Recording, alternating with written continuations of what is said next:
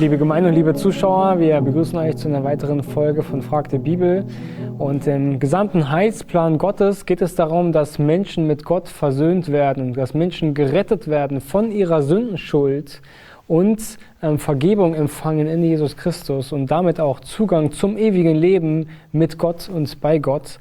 Und äh, wir haben hier die Frage, ähm, wieso gibt Gott dem Menschen die Möglichkeit, errettet zu werden, aber nicht den gefallenen Engel? Ja. Das ist ein großes Fass und ein großes Frage, Fass, ein sehr großes was Fass. Was sagt die Bibel dazu? Eine sehr, sehr gute Frage und vor allem ist es eine sehr, sehr alte Frage. Die beschäftigt die Menschen schon sehr, sehr lange. In dieser Frage geht es in erster Linie um den Grund für Gottes Entscheidung, gefallene Engel nicht vor der ewigen Hölle zu retten. Und ich denke, dem Fragenden ist das klar. Die Frage ist so gestellt, dass, dass äh, er das verstanden hat, er oder sie. Ähm, wieso wird der Mensch errettet? Wieso kann er errettet werden? Äh, das ist jetzt aber nicht das Thema. Das, das blende ich jetzt aus, ja. Denn das ist, wie gesagt, denke ich, dem Frager klar. Aber bei den gefallenen Engeln ist es eben nicht so, dass die errettet werden. Und das ist eben eine absolut biblische Sicht, ja. Denn Jesus sagt im Kontext des kommenden Gerichtes in Matthäus 25, 41, dass das ewige Feuer ausdrücklich für den Teufel und seine Engel bereitet ist. Nicht, nicht für, für die Menschen. Nicht für die Menschen. Nicht für die Menschen. Ja, nicht für die Menschen. Und die Geschichte dieser Schöpfung endet damit, dass der Teufel in den Feuer und in den Schwefelsee geworfen wird. Ja. Offenbarung 20, Vers 10. Und der Teufel, der sie, die Menschen, das steht alles davor, was der Teufel alles gemacht hat, aber, und dann steht da, und der Teufel, der sie verführt hatte, wurde in den Feuer- und Schwefelsee geworfen, wo das Tier ist und der falsche Prophet, und sie werden gepeinigt werden Tag und Nacht von Ewigkeit zu Ewigkeit. Die Bibel ist völlig kompromisslos an dem Punkt. Ja, und in gewisser Weise ist diese Frage wirklich berechtigt, denn beide Gruppen, sowohl die Engel und gefallene Engeldämonen sind ja Engel, ja, als auch die Menschen, beide Gruppen sind ja geschaffene Wesen. Äh, warum bitte kommen die einen in den Genuss der Gnade Gottes und die anderen nicht? Das ist doch total ungerecht, oder? Und Wieso erweist Gott denn nicht beiden Gruppen Gnade? Ich meine, schließlich ist er doch ja die, die vollkommene Liebe. Da ist eine Spannung. Und in dieser Spannung oder aus dieser Spannung heraus ist diese, diese oder ich will mal sagen, da liegt die Wurzel ähm, dieser Irrlehre der Allversöhnung, ja, die Allversöhnungslehre.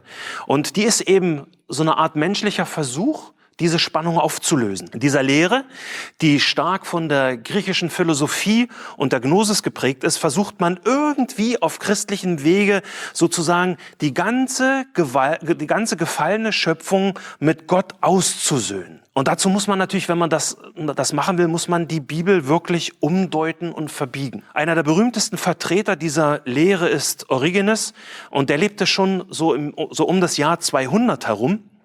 Und in seinem Denken war damals sogar es möglich, dass am Ende sogar der Teufel Erlösung findet.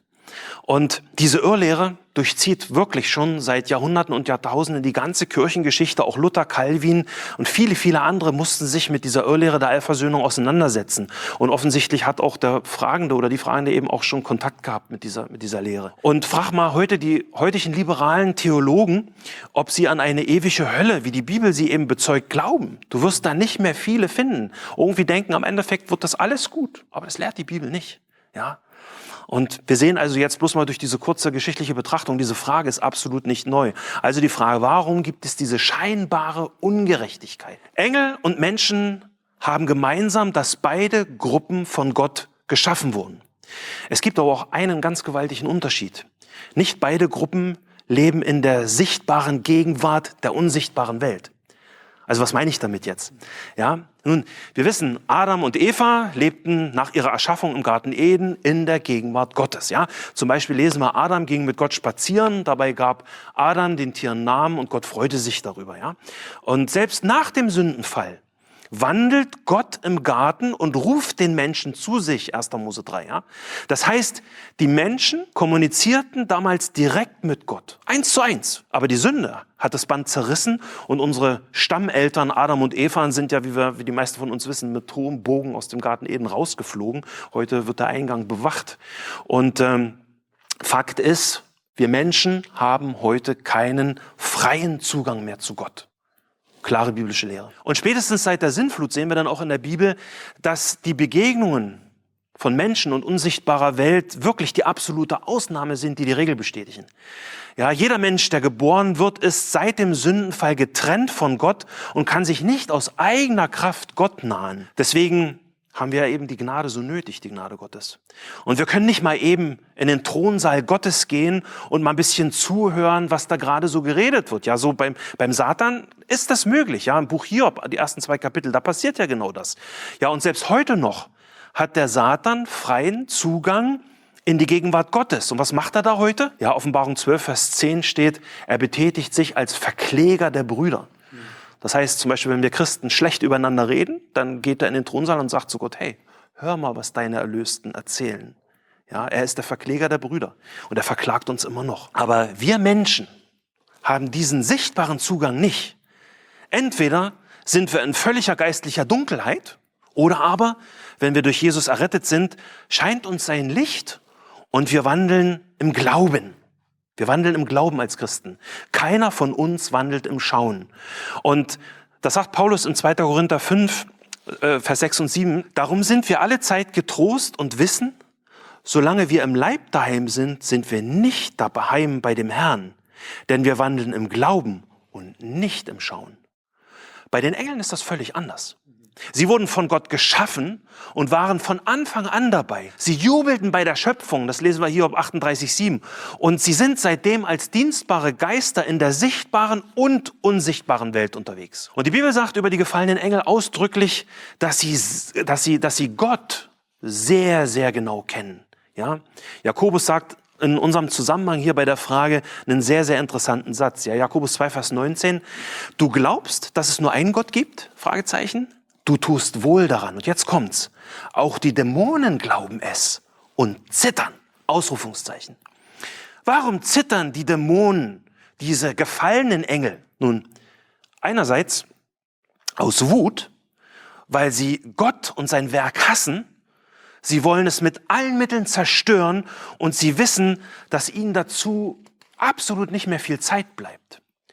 Und andererseits zittern sie, weil sie in gewisser Weise rechtgläubig sind. Ja? Sie haben eine sehr gute Theologie, aber sie hassen diese Wahrheit und zu dieser Wahrheit gehört eben auch, dass sie ein gerechtes Gericht unter Feuersee erwartet am Ende. Ein Beispiel dafür ist der unreine Geist in Matthäus, äh, Markus 1,24. Ja, als äh, der unreine Geist Jesus sieht, schreit er und er, was schreit er? Er schreit, lass ab. Was haben wir mit dir zu tun, Jesus, du Nazarener? Bist du gekommen, um uns vor der Zeit oder um uns zu verderben? Bist du gekommen, um uns zu verderben? Und jetzt, jetzt hör zu. Ich weiß, wer du bist. Der Heilige Gottes. Die Dämonen haben eine gute Theologie, sehr gute Theologie. Oder die zwei Besessenen in Matthäus 8, 29, die schreien ganz ähnlich, ja? Was haben wir mit dir zu tun? Jesus, du Sohn Gottes. Bist du hierher gekommen, um uns vor der Zeit zu quälen? Sie stellen nicht die Frage, was müssen, was müssen wir tun, um gerettet zu werden? Ja, wie können wir dem kommenden Gericht entgehen? Nichts liest du davon. Die haben eine gute Theologie und die wissen, was sie erwartet. Und das, und das ist das, das für mich so erstaunliche oder, oder erschreckende, will ich lieber sagen. Und das, obwohl sie seit Erschaffung der Welt im Schauen wandeln. Sie sind so verstockt, dass sie nie auf die Idee kommen würden, Buße zu, äh, zu tun. Davon lesen wir nirgendwo was in der Schrift, ja. Und der Zustand der gefallenen Engel erinnert mich eher an eine sehr, sehr erschütternde Bibelstelle aus Offenbarung 16. Für die Leute, die die Offenbarung nicht so gut kennen, dort sind wir mitten in den Gerichten schon. Äh, dort, dort finden die sogenannten Schalengerichte statt. Und diese Schalengerichte werden ausgegossen über eine boshafte und rebellierende Menschheit. Die Gemeinde ist Gottlob dort schon entrückt. Ja, Gottlob, dass wir das nicht mehr miterleben. Und jeder, der dort in der Zeit dann noch zum Glauben kommt, sagt, die Bibel wird getötet werden. Das ist, ist eine ganz harte Zeit. Es werden, werden unglaubliche Mengen an Märtyrer dann den Märtyrertod sterben. Das ist auch klare Lehre der, der Schrift, aber jetzt nicht unser Thema. Aber warum ist diese Stelle, Stelle so, so extrem erschütternd. Ich finde sie erschütternd, weil die Menschen wissen, dass diese Gerichte direkt von Gott kommen, dass diese Plagen direkt von Gott kommen. Und trotzdem tun sie nicht Buße, sondern fluchen Gott. Das lesen wir äh, Offenbarung 16, Vers 7 bis 11. Und das möchte ich mal lesen. Äh, und ich, hier, hier spricht der Apostel Johannes, hörte einen anderen Engel vom Altar her sagen, Ja, o Herr, Gott, du Allmächtiger, wahrhaftig und gerecht sind deine Gerichte. Und der vierte Engel goss seine Schale aus auf die Sonne, und ihr wurde gegeben, die Menschen mit Feuer zu versengen.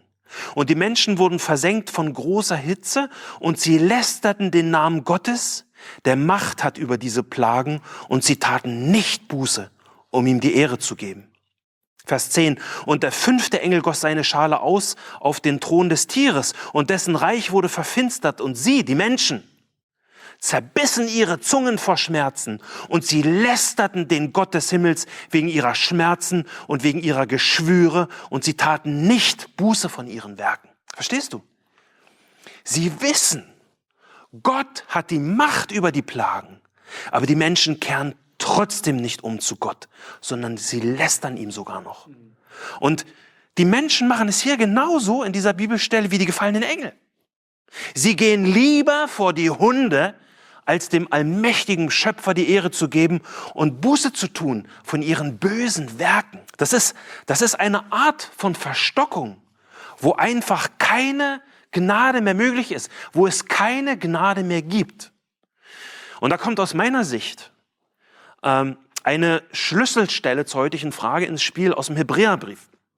Aus der können wir nämlich ein allgemeines Prinzip ableiten.